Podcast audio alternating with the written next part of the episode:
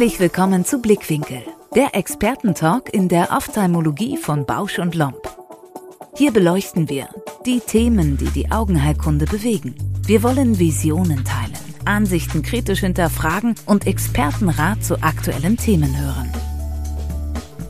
In dieser Podcast-Folge Game Changer elektronische Patientenakte. Das Potenzial von Big Data in der Ophthalmologie. Dr. Florian Kretz im Talk mit Dr. Bernhard Febrea-Bohn, leitender Augenarzt und Chirurg der Augenärzte am Platz der Luftbrücke in Berlin. Gemeinsam diskutieren sie. Die elektronische Patientenakte. Der wirklich richtige Schritt in Richtung Digitalisierung? Wird ein Programmierer bald ein fester Bestandteil eines Praxisteams? Und welche Herausforderungen müssen gemeistert werden und worin bestehen Chancen für die Zukunft? Augen zu und reinhören. Herzlich willkommen, Herr Dr. Fabria Born. Herzlichen Dank für die Einladung. Danke, dass ich hier sein darf. Und wir fangen auch gleich an. Unser Bundesgesundheitsminister baut sich mit der elektronischen Patientenakte ein Denkmal und will auf Teufel komm raus die Digitalisierung pushen. So richtig praxistauglich ist das Ganze aber noch nicht oder sehen Sie das anders? Ja, das ist eine interessante Frage, weil wir immer wieder vor der Fragestellung stehen, was machen wir denn mit unseren digitalen Daten? Also wir kennen ja die digitale Datenerfassung und der eine oder andere von uns wird auch vielleicht noch eine Floppy Disk im Keller liegen haben. Aber ich glaube, die Idee, die dahinter steckt, ist, dass wir die Daten auch aktivieren. Und das äh, machen wir ja schon in vielen Bereichen der Wirtschaft. Und jetzt im Gesundheitswesen wollen wir auch diese Daten aktivieren. Also neben der Digitalisierung kommt es auch zu einer Aktivierung von Daten, sodass wir Patienteninformationen auch äh, sowohl in der Gruppe als auch individuell, aber auch in der Zukunft betrachten können. Wir hatten ja schon das Terminservice- und Versorgungsgesetz für schnellere Termine, mehr Sprechstunden, bessere Angebote, vor allem für gesetzlich Versicherte. Aber auch hier ist eben die Frage, weil es gehört letztendlich oder ist eine Vorstufe der elektronischen Patientenakte. Wie schlägt sich denn dieses Gesetz bei Ihnen in der Praxis? Das Interessante ist ja, dass wir auf der einen Seite das Angebot der Terminierung haben, aber auf der anderen Seite in der Praxis eigentlich andere Herausforderungen haben. Und zwar die Herausforderung, dass wir auf der einen Seite ökonomisieren sollen, aber auf der anderen Seite auch effizientere Prozesse haben sollen. Und für mich ist es sehr wichtig, dass wir hinter diesen Daten, die wir erfassen und hinter den Terminen, die wir erfassen, eigentlich gleich den kompletten Patientenprozess sehen, beziehungsweise die Patienten auch schneller zuordnen können. Und von daher ist es sicherlich eine richtige Herangehensweise, Daten einzusammeln, aber die Qualifizierung der Daten, das ist die Herausforderung der Zukunft. Ich habe mich mit vielen Kollegen unterhalten aus anderen Fachgebieten, vor allem eben auch Kieferorthopäden, aber auch aus anderen Industriebereichen, die hier vor allem die Lead-Generierung in den Vordergrund geschoben haben. Wo ich als Augenarzt immer gesagt habe, hm, ist schwierig, weil für mich ist nicht jeder Patient wirklich ein Lead. Der Kieferorthopäde sagt, 80, 90 Prozent werden zu Privatzahlern. Das ist bei uns ja dann doch nicht ganz so. Wie sehen Sie das mit diesen auch freien Terminen, diese fünf Stunden pro Kassensitz, die in der Woche quasi als offene Sprechstunde gegeben werden müssen, als Einstieg in die elektronische Patientenakte und das größere Terminangebot? Ist das sinnvoll oder würden Sie es selber vielleicht sogar ein bisschen anders machen? Das ist eigentlich eine sehr spannende Sache, mit der wir uns im Moment intensiv beschäftigen. Und zwar geht es um die Akquirierung von Leads und es geht aber auch um die Qualifizierung der Leads und dann auch um das automatisierte Marketing. Das heißt, ich habe in dem Marketing-Funnel vorne im Frontend sehr viel Noise, sehr viel Patienten, die reinkommen und da sind neben den normalen GKV-Patienten vielleicht ähm, Patienten, die eine spezielle Fragestellung für einen refraktiven Eingriff haben. Und die Herausforderung der Zukunft, an der wir auch jetzt schon arbeiten, ist es die Qualifizierung der Leads. Also das heißt, wie mache ich aus dem Code Lead ein Hot Lead? Wie erreiche ich vielleicht größeres Interesse? Aber vielleicht, vielleicht kann ich auch schon in dem ersten Prozess dem Patient auch besser zuordnen. Es gibt nichts Schlimmeres, als wenn wir in einer Sprechstunde sitzen und am Ende des Tages merken, ich, äh, ich konnte heute gar nicht so effektiv arbeiten, wie ich wollte, weil die Patienten falsch zugeordnet waren. Und diese Zuordnung findet größtenteils zurzeit heute noch in der Praxis statt, wird aber von uns mehr und mehr in den Lead-Prozess eingebunden. Das heißt, der Patient kommt auf unsere zum Beispiel Webseite und wird mit speziellen Fragestellungen oder Angeboten qualifiziert, sodass wir dann nachher wissen, äh, in welche Sprechstunde, in welche Interessensgruppen, in welches Alter, in welche, wenn wir so wollen, Produktgruppe er rein gehört, um ihn dann auch wieder automatisiert, schon bevor er die Praxis betritt, vielleicht Informationsmaterial zukommen zu lassen oder Fragebögen ausfüllen kann. Und hier sind wir den Orthopäden gar nicht so weit oder den, ich glaube, es war der plastische Chirurg eben, den Sie erwähnten, ne, gar nicht so weit entfernt, dass wir auch hier unsere Leads eigentlich schon ganz weit, bevor sie durch die Tür kommen, schon qualifizieren und im Prinzip auch schon bearbeiten wollen. Also ich hatte mich da mit einem Bekannten unterhalten, der selber Kieferorthopäde ist. Entschuldigung, das war der Kieferorthopäde, richtig. Und die ja auch eben diese Mischung aus GKV, PKV, aber diese hohe Transversionsrate vom GKV-Patienten zum eigentlichen Selbstzahler haben. Und der hat mir das ähnlich beschrieben, wie Sie es auch gerade gemacht haben. Und das sind auch Prozesse, die wir aktuell bei uns umsetzen, um einfach zu gucken, dass wir die Patienten richtig kategorisieren und auch mit den Patienten keine Zeit verlieren. Zum einen für uns selbst als Ärzte und für mein Team, zum anderen aber auch für den Patienten, der sich vielleicht den zweiten und dritten Termin dadurch spart, dass er eben direkt richtig erkannt wurde und auch in die richtige Kategorie reingeschoben wurde. Wenn wir jetzt den Bogen zurückspannen zur elektronischen Patientenakte, die ja gefüttert werden soll von mehreren Ärzten und vom Patienten und der Patient wird Herr der Daten sein, der die Daten freigibt. Kann diese elektronische Patientenakte da auch eine Hilfestellung dann sein, um den Patienten richtig kategorisieren zu können, wo er hingehört und für was er kommt und was er eigentlich braucht und möchte? Also die kurze Antwort ist nein und die lange Antwort ist, dass wir natürlich hier erstmal eine große Hürde im Datenschutz haben. Sobald zwei Systeme miteinander reden, sobald zwei Computersysteme oder Softwares miteinander reden, haben wir immer eine Datenschutzproblematik.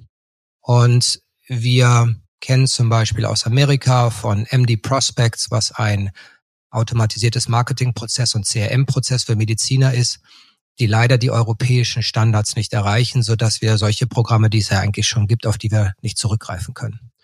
Und die Herausforderung im Gesundheitswesen, die wir ja auch tagtäglich jetzt mittlerweile schon Programmierern tackeln, dass wir uns überlegen, wie schaffen wir es denn datenkonform diese Patientenakten und diese Patientendaten, die in der Akte drin sind, zu aktivieren. Und es ist eigentlich nicht zum Scheitern verurteilt, aber es ist ähm, klar, dass die größte Problematik immer da sein wird, immer an den Schnittstellen. Und auch wenn das eine, eine gute Bestrebung ist, eine Praxissoftware zu haben oder wenn der Gesundheitsminister sagt, wir führen eine Patientenakte ein, ist immer die Frage, ist denn die Kommunikation der Daten datenschutzkonform? Und hier haben wir leider noch zu wenig Antworten. Werbung. Kennen Sie schon Stellaris Elite von Bausch und Lomb? Ein Farco-Gerät optimal eingestellt auf Ihre individuellen Bedürfnisse und Präferenzen. Mit Stellaris Elite entscheiden Sie selbst, ob Sie mit praktischen Komplettpacks für das automatische Fluidics-System Adaptive Fluidics oder für klassische Infusionssysteme operieren möchten. Maximale Flexibilität, ganz ohne sich schon vor der Anschaffung des Geräts auf ein Infusionssystem festlegen zu müssen. Klingt gut? Testen Sie Stellaris Elite in einer unverbindlichen Gerätedemo. Alle weiteren Informationen und Kontaktdetails in den Shownotes. Werbung Ende. Wir haben ja jetzt leider oder doch schon die elektronische Patientenakte. Seit dem 1. Januar ist sie eingeführt. Aktuell bieten die Krankenkassen ihren Versicherten einfach nur eine App an, die die Versicherten benutzen können, bei der sie nicht mal wissen, was sie damit machen sollen, weil die Akte natürlich auch im Vergleich zu anderen Apps im Moment einfach im Hintergrund gerutscht ist. Aber ab dem zweiten Quartal müssen wir uns ja auch mit dieser elektronischen EPA letztendlich verbinden. Ab 1.7., wie gesagt, wir haben jetzt selbst bei uns diese Konnektoren und alles angeschafft, wissen aber eigentlich noch gar nicht so, was wir da alles reinladen sollen und wie es funktioniert. Und auch unser Software-Provider ist noch nicht quasi so auf dem Laufenden, dass er uns sagen kann, ihr könnt jetzt die Krankmeldungen da hochschicken und die Rezepte. Wie sieht es bei Ihnen aus? Wie bereiten Sie sich vor oder ändern Sie Ihre Infrastruktur, die digitale in der Praxis, um sich an diesem Prozess besser anpassen zu können? Ja, so verrückt das klingt. Also mein Team ist äh, weit nicht so groß wie Ihres, aber ich stelle mir wirklich jetzt zum ersten achten einen Coder ein, also einen Programmierer ein. Weil wir mittlerweile so viele verschiedene Datenbanken haben, dass wir genau auf diese Problematik äh, Antworten finden müssen. Und vielleicht ist es auch eine Wiederholung, dass wir vom Gesetzgeber oder auch von den kassenärztlichen Vereinigungen Beschlüsse übergeholfen bekommen, die eigentlich noch gar nicht so praktikabel sind. Und vielleicht wären da auch Pilotprojekte ähm, besser, um auch dann die Akzeptanz unter den Ärzten zu erhöhen. Wir merken ja, dass wir unsere Arbeitsstellen, ob das jetzt die Arzthelferin oder die MFA oder die Optometristen sind, dass wir die immer weiter technologisieren und dass die immer höhere Anforderungen haben und dass wir jetzt mittlerweile als Ärzte uns Programmierer einstellen, deutet ja auch darauf hin, dass die Komplexität zunimmt. Die Herausforderung, die wir heute haben, ist auf der einen Seite die Annahme von neuen Regularien und neuen Programmen und neuen Softwares und Patientenakten und digitalen Patientenakten, aber gleichzeitig die Beantwortung von Fragestellungen, die uns vielleicht in drei oder vier Jahren auf uns zukommen. Und hier sind wir relativ alleingelassen, aber vielleicht ist es auch ein Wettbewerbsvorteil für denjenigen, der sich halt früh mit solchen Fragestellungen auseinandersetzt. Ich würde jetzt einfach mal ganz dreist behaupten, aktuell heiligt der Aufwand nicht den Nutzen. Aber ich gebe Ihnen da völlig recht, dass es eigentlich ein Prozess ist, bei dem man in die Zukunft gucken muss bei dem unsere Regierung vielleicht auch einfach angefangen hat, ihn zu früh verpflichtend umzusetzen, ohne eben den Leuten die Möglichkeit zu geben, sich da selber drauf vorzubereiten. Und da steht natürlich auch die Vernetzung ganz vorne. Wie müsste denn für Sie die perfekte elektronische Patientenakte aktuell aussehen? Das beantworte ich Ihnen gerne. Ich sage auch gerne noch was zu dem, was Sie vorher gesagt haben, dass der Aufwand äh, sozusagen im Moment nicht entschädigt wird. Ich finde es eigentlich ganz interessant, dass wir in der Augenheilkunde ja vielleicht auch eine gewisse Vorreiterrolle haben, weil wir doch relativ Umsatz und damit auch gewinnstarke Produkte haben. Und vielleicht sind wir da haben wir da auch eine gewisse Verantwortung gegenüber unseren Kollegen, dass wir eben solche automatisierten und digitalen Prozesse vorantreiben, auch wenn es nicht kosteneffizient ist, sondern wenn es die Beantwortung von Fragen der Zukunft sind. Das ist die eine Sache. Wie sieht die perfekte Software aus, wenn ich die Frage so beantworten darf? Im übertragenen Sinne brauchen wir sowas wie ein SAP für Ärzte. Also sprich ein System, was alles abbilden kann. Ob das jetzt Finanzen, Ressourcen, CRM, Marketing, QM, Sie kennen selber die sieben oder acht Programme, die da gerade auf Ihrem Rechner laufen, zusammenfasst um eben diese Datenschutzproblematik zwischen verschiedenen Programmen nicht zu haben. Und wir arbeiten auch daran, dass wir uns bemühen, halt jetzt schon Schnittstellen zu machen zwischen verschiedenen Programmen. Sie wissen, dass einige Schnittstellen uns auch schon angeboten werden, also zum Beispiel zwischen dem Terminkalender und der Arztsoftware. Aber wir müssen dann noch ein großes Stück weitergehen. Wir brauchen noch ähm, die Ressourcen, wir brauchen die Finanzen, wir brauchen das Marketing, wir brauchen die Datenbasis und wir müssen diese ganzen Daten auch aktivieren, sodass wir sie auch in der Zukunft aktiv benutzen können. Also es geht nicht nur um das Abspeichern von irgendwelchen Daten, sondern um es, es geht darum, diese Daten so aktiv zu haben, dass wir sie auch täglich nutzen können. Es soll ja vor allem der Patient auch mehr eingebunden werden als eigentlicher Herr seiner Daten. Ich denke, wir sind zwar in unterschiedlichen Regionen Deutschlands, aber trotzdem grob über den Daumen gepeilt sind viele Patienten relativ gleich. Trauen Sie denn Ihren Patienten zu, dass sie wirklich entscheiden können, welche Daten wichtig sind und quasi digital, cloud-basiert für andere Ärzte zur Verfügung stehen sollen und welche nicht? Wenn man diese Frage aus Sicht des Big Data beantwortet, dann ist die Antwort natürlich ein klares Nein, weil der Patient gar nicht weiß, welche Daten relevant sind.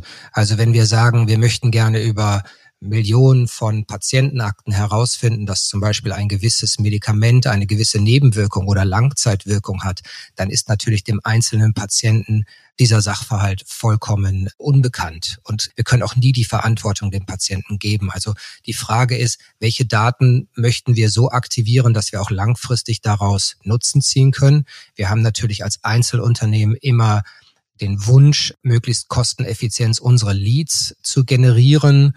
Das heißt also, wir möchten möglichst spezifisch Patienten ansprechen, aber dass der Patient von sich heraus weiß, welche seiner Daten für sich relevant sind und welche nicht relevant sind, halte ich für schwierig. Ich kann Ihnen da nur vollstens zustimmen. Jetzt kommt ja noch dazu, dass aber dann eben der Patient selbst seine Daten auch freigeben kann. Und hier ist ja auch die große Frage, wie kann ein Patient seine Gesundheitsdaten, wenn er zum Arzt geht, freigeben? Da geht es ja auch um das Thema zum Beispiel Zweitmeinung, müssen Untersuchungen doppelt gemacht werden oder nicht? Wenn der Patient eben sagt, nein, ich gebe die Daten erstmal nicht frei, dann wird die einfach doppelt gemacht. Auch hier, was halten Sie denn für ein geeignetes System, das man anwenden könnte? Zum Beispiel, dass der Patient eine PIN eingibt oder dass es wirklich auch mit der Karte quasi verbunden ist und auch die Krankenkasse vielleicht sagen kann, okay, wenn du eine Zweitmeinung hast, dann musst du die Daten von deinem ersten Besuch auch der Zweitmeinung schon preisgeben. Interessante Frage. Ich weiß nicht, wie Sie es handhaben, aber wenn Patienten mit Daten von anderen Ärzten kommen, dann werde ich immer sehr misstrauisch. Dann sage ich immer Augenblick mal, das würde ich mir gerne nochmal selber anschauen und selber eine Meinung bilden. Sie als äh, phakorefraktiver Chirurg wollen, glaube ich, auch nochmal eine eigenen MS39 oder Pentacam machen, bevor Sie da wirklich den Laser ansetzen und vielleicht nicht auf ein Bild vom Kollegen vertrauen. Also von daher brauchen wir da, glaube ich, auch eine gewisse Freiheit, eine gewisse Flexibilität, welche Daten wir als Ärzte von anderen Kollegen akzeptieren, welche wir benutzen wollen und für welche Daten wir auch nachher juristisch auch verpflichtbar macht, gemacht werden. Ne? Also das kann ja nicht sein, dass wir sagen, ich habe jetzt dem Patienten ein Medikament gegeben, weil der Kollege das so aufgeschrieben hat und dann sagt der Kollege, ja, ich habe mich aber vertan und du hättest ja nochmal nachfragen sollen. Also da gibt es juristische Fragen, die wir ähm, noch lange nicht geklärt haben, was das anbetrifft. Die andere Sache ist, dass wir natürlich auch ein monetäres Interesse haben. Also Sie wissen ja, dass Google mal äh, vielen Leuten eine Krankenkasse anbieten wollte für ein Apfel und ein Ei. Und dabei ging es eigentlich nur darum, medizinische Daten einzusammeln, um die dann, um die dann monetär halt benutzen zu können. Also wir haben da viele Richtungen, aus denen wir diese digitalen Patientenakten und Daten uns anschauen können. Aber wo ich ganz sicher bin, ist, dass der Patient vollkommen überfordert ist, damit zu entscheiden, was freigegeben wird und was nicht freigegeben wird. Und auch hier zählt vielleicht im Endeffekt dann auch das Vertrauensverhältnis zu seinem Arzt. Und ich kenne viele Bereiche in meinem Leben, wo ich Menschen vertraue, obwohl ich meine Daten freigebe, obwohl ich was unterschreibe. Wir denken mal an die Steuererklärung. Also die schaue ich mir natürlich nachher nicht im Detail an, sondern wenn mein Steuerberater sagt, das kannst du unterschreiben, dann unterschreibe ich das. Und ich glaube, solche Situationen erleben wir auch täglich in unserem Sprechzimmer, dass der Patient sagt, setzen Sie mal die Linse ein, wo Sie denken, dass die für mich jetzt die beste ist. Selbst wenn wir ihm die Möglichkeit geben, auf alle seine Daten zurückzugreifen und ihm auch selbst die Topografie zeigen, wird der Patient vielleicht sagen, Herr Doktor, machen Sie das mal besser. Also wie gesagt, ich kann Ihnen da nur voll und ganz zustimmen und es ist einfach so, es, man hat ja auch einen sehr spezialisierten Beruf und der Patient kann diese Dinge ja wirklich auch gar nicht beurteilen und entscheiden. Ja, ich erhebe auch alle meine Daten nochmal selbst, aber ich gucke mir trotzdem immer gerne nochmal die Daten von dem Kollegen an, gerade eben auch, wenn es längere Vorbefunde über Jahre sind, weil äh, so ein Patient vergisst dann auch schon mal irgendwas, was er einmal erzählen möchte. Und da finde ich es natürlich schon schön, auch einen gewissen Verlauf zu sehen bis zu dem Punkt, wo er dann bei mir ist, um entscheiden zu können, das ist jetzt der richtige Weg, den wir zusammen weitergehen. Ja, das ist vollkommen richtig, was Sie sagen. Und wir haben ja, äh, obwohl das so verrückt klingt, in einem Organ, was vielleicht noch nicht mal drei Zentimeter im Durchmesser ist, vielleicht 50 Subspezialitäten. Und in einigen von diesen ist es sehr, sehr wichtig. Wir denken an die Versorgung unserer Glaukompatienten oder Netzhautpatienten. Es ist sehr wichtig, auf alte Daten zurückzugreifen. In der refraktiven Chirurgie ist es aber vielleicht so, dass wir sagen, wenn der Patient heute eine Voruntersuchung hat, sich aber erst in vier Monaten lasern lassen möchte, dass ich den doch nochmal gerne vorher sehen möchte und nochmal eine Brillenabstimmung machen möchte und sehen möchte, ob der noch den gleichen Gesundheitsstatus hat. Also das ist halt von Fragestellung von Patient zu Patient unterschiedlich. Wir hatten ja vorhin schon mal ganz kurz diesen Punkt automatisiertes Marketing, was sich ja in Deutschland einfach aufgrund der Datenschutzbestimmungen oder in Europa allgemein ein bisschen schwierig gestaltet, weil eben es kompliziert ist, aus unterschiedlichen Systemen die Daten zu mergen und auszuwerten. Inwieweit arbeiten Sie denn schon mit Algorithmen, die Sie dabei unterstützen? Sie haben ja jetzt auch einen Coder eingestellt um sich da eben selbst Hilfe zu beschaffen? Oder ist es auch noch was, wo Sie sagen, ich, das interessiert mich und deswegen habe ich mir jemanden geholt, der mir dabei hilft, das besser nutzen zu können? Nein, nein, wir fahren schon automatisierte Prozesse und jeder von uns kennt das ja, dass wenn er ähm, vielleicht sich im Internet umschaut nach der einen oder anderen Sache und dann doch mal sein Interesse durch das Bereitstellen seiner E-Mail bekannt hat, dass er dann im Nachhinein nochmal vielleicht einen Reminder bekommt oder vielleicht eine andere Information. Und dabei geht es gar nicht ums Retargeting, sondern da geht es darum, dass wir Patienten halt Informationen zur Verfügung stellen. Und wir haben zum Beispiel automatisierte Prozesse, dass wir allen unseren Patienten am Vorabend der Operation die Operation nochmal selber erklären, aber auch die Einnahme von Tropfen, um einfach auch Prozesse zu digitalisieren. Also wir hinterlegen jeden Prozess mit einem Video und dieses Video wird dem Patienten dann zeitgerecht zugeschickt, sodass er auch weiß, worauf er sich einlässt und was auch wichtig ist. Ne? Sie wollen gerne, dass der Patient beim Lasern auf einen grünen Punkt schaut und äh, oder vielleicht ist er bei Ihnen rot. Aber wenn er das drei Minuten vorher hört vor der OP, wo der Adrenalinpegel schon sehr hoch ist, ist das natürlich eine andere eine andere Herangehensweise, als wenn man ihm das vielleicht schon 24 Stunden vorher erklärt. Das ist der Laser-OP und so sieht der Laser von unten aus und das ist das, was du spürst und was passiert. Ne? Also von daher, wir können natürlich unsere Qualität und unsere Prozesse durch diese automatisierten Marketing-Messages wesentlich verbessern und die große Herausforderung, die wir vielleicht heute nicht besprechen, aber vielleicht nochmal äh, hier erwähnen dürfen, ist natürlich auch, dass wir so komplexe Systeme mittlerweile aufgebaut haben, dass das Onboarden von Fachpersonal teilweise äh, Jahre dauern würde und dass wir auch diesem Fachpersonal im Prinzip zeitgleich mit dem Patienten die gleiche Information zur Verfügung stellen wollen, so dass der Prozess halt von beiden Seiten verstanden wird und auch nach unseren Vorgaben dann auch ausgeführt wird. Also zum Beispiel das Erklären von Tropfen vor einer Operation ist etwas, was für den Patienten und für den Angestellten sozusagen ein Wissen, eine Kommunikation ist, die aber sicherlich durch eine Videonachricht und ein, durch ein Video, was dann automatisiert versandt wird, dann dazu führt, dass wir eine höhere Compliance erreichen und dass der Patient auch nachher ähm, dann auch wirklich seine Tropfen nimmt und die nicht vergisst, weil er vor der Operation halt so aufgeregt war. Ich kann Ihnen auch da nur zustimmen. Also wir probieren auch im Moment mehrere Apps aus, um eben genau diese Systeme oder diese Automatismen zur Vorbereitung der Patienten besser auszuarbeiten die wir aber auch gezielt wirklich an die Angehörigen weitergeben, weil gerade im Kataraktbereich oder auch im IVOM-Bereich die Patienten deutlich älter sind und auf Angehörige angewiesen. Aber hier kommt für mich die aktuell einzig wahre Schnittstelle zur EPA heraus. Das ist der automatische Versand des Rezepts und entsprechend eben bei Erkrankungen eben auch der Krankmeldung, weil die Patienten sich eben schon an ein elektronisches System gewöhnt haben und jetzt kommt gleich wieder der Nachteil. Die Schnittstelle dafür wird wahrscheinlich noch Jahre dauern, wenn sie denn überhaupt jemals zugelassen wird. Oder wie sehen Sie gerade diesen Punkt? Ja, das ist sehr interessant, dass Sie gerade das erwähnen, weil das ist ja für den Patient ein großer Vorteil. Wenn er sein Rezept bekommt, sprich keinen Weg dafür gehen muss, beziehungsweise wenn er sekundärer Krankheitsgewinn, wenn er krankgeschrieben wird. Und ich glaube, wenn wir unsere Systeme so aufbauen und auch die digitalen Prozesse so aufbauen, dass der Patient immer den Vorteil sieht, dann werden wir auch mit solchen Prozessen schneller vorankommen, mit der Digitalisierung schneller vorankommen. Also wir machen das nicht nur als, als Arbeitgebermarke, sondern auch als Marke für unsere Patienten nach außen, dass wir immer probieren, ganz transparent den Vorteil zu kommunizieren, so dass die Patienten sich möglichst an die Vorgaben, an das QM und nachher dann eben halt auch zum Beispiel an den Tropfplan halten. Ja, also das ist wie gesagt aktuell für mich das Einzige, was ich sehe, was wir vielleicht zeitnah ein bisschen verbinden können. Die Kombination aus EPA mit Rezepten und Krankschreibungen, dem positiven Aspekt des Patienten mit unseren digitalen Medien, unseren Automatismen, die wir schon benutzen. Sonst sehe ich es im Moment aber auch kritisch, weil der Patient einfach zu wenig Ahnung darüber hat was er einem Arzt als Daten freigeben soll. Ja, das ist, das ist richtig. Und das in einer Zeit, wo die Technologie natürlich zunimmt und auch die Technologisierung der Medizin und auf der anderen Seite auch gutes Personal auch immer rarer wird. Also Sie merken das ja am, wahrscheinlich in Ihrer Klinik auch, dass wenn man eine Stelle ausschreibt, dass da jetzt nicht mehr 100 Bewerbungen reinkommen, ob das jetzt eine MFA oder ein Optometrist oder ein Assistenzarzt ist und dass wir von uns aus ähm, schon ja fast gezwungen sind, solche Prozesse so einfach zu machen, dass wir sie eben ohne einen größeren Personalaufwand auch so gestalten können, dass Unternehmen auch Wachstumschancen haben. Also Sie werden jetzt bestimmt lachen, aber ich habe mir schon die ersten Roboter angeguckt, die unter anderem eben die Patientenaufnahme steuern können, weil das relativ einfache Automatismen sind scheitert aber aktuell dann doch wieder eben an den Schnittstellen zur Patientenakte und zum Terminkalendersystem, dass die ja alle dann neu programmiert werden müssen. Aber ich, wie gesagt, es geht uns da wie Ihnen. Es ist schwer, gute Leute zu finden. Und ich denke, auch in dem Bereich wird man eben andere Wege beschreiten müssen in der Zukunft.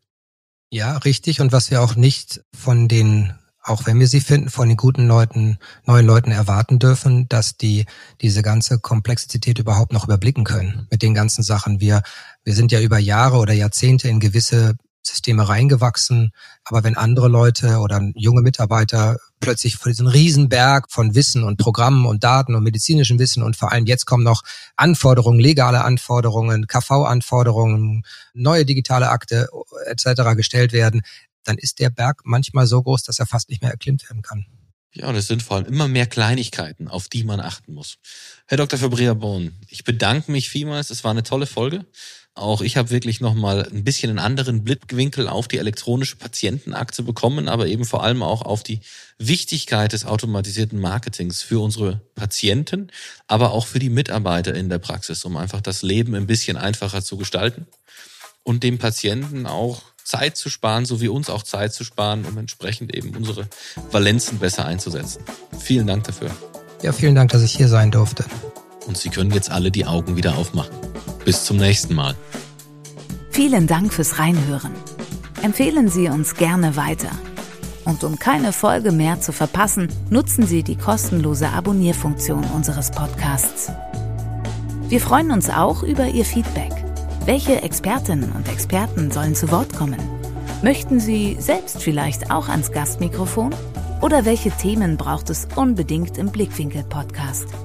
Dann schreiben Sie uns eine E-Mail an die Adresse blickwinkel.bausch.com. Bis zur nächsten Folge von Blickwinkel, der Expertentalk in der Ophthalmologie von Bausch und Lomb.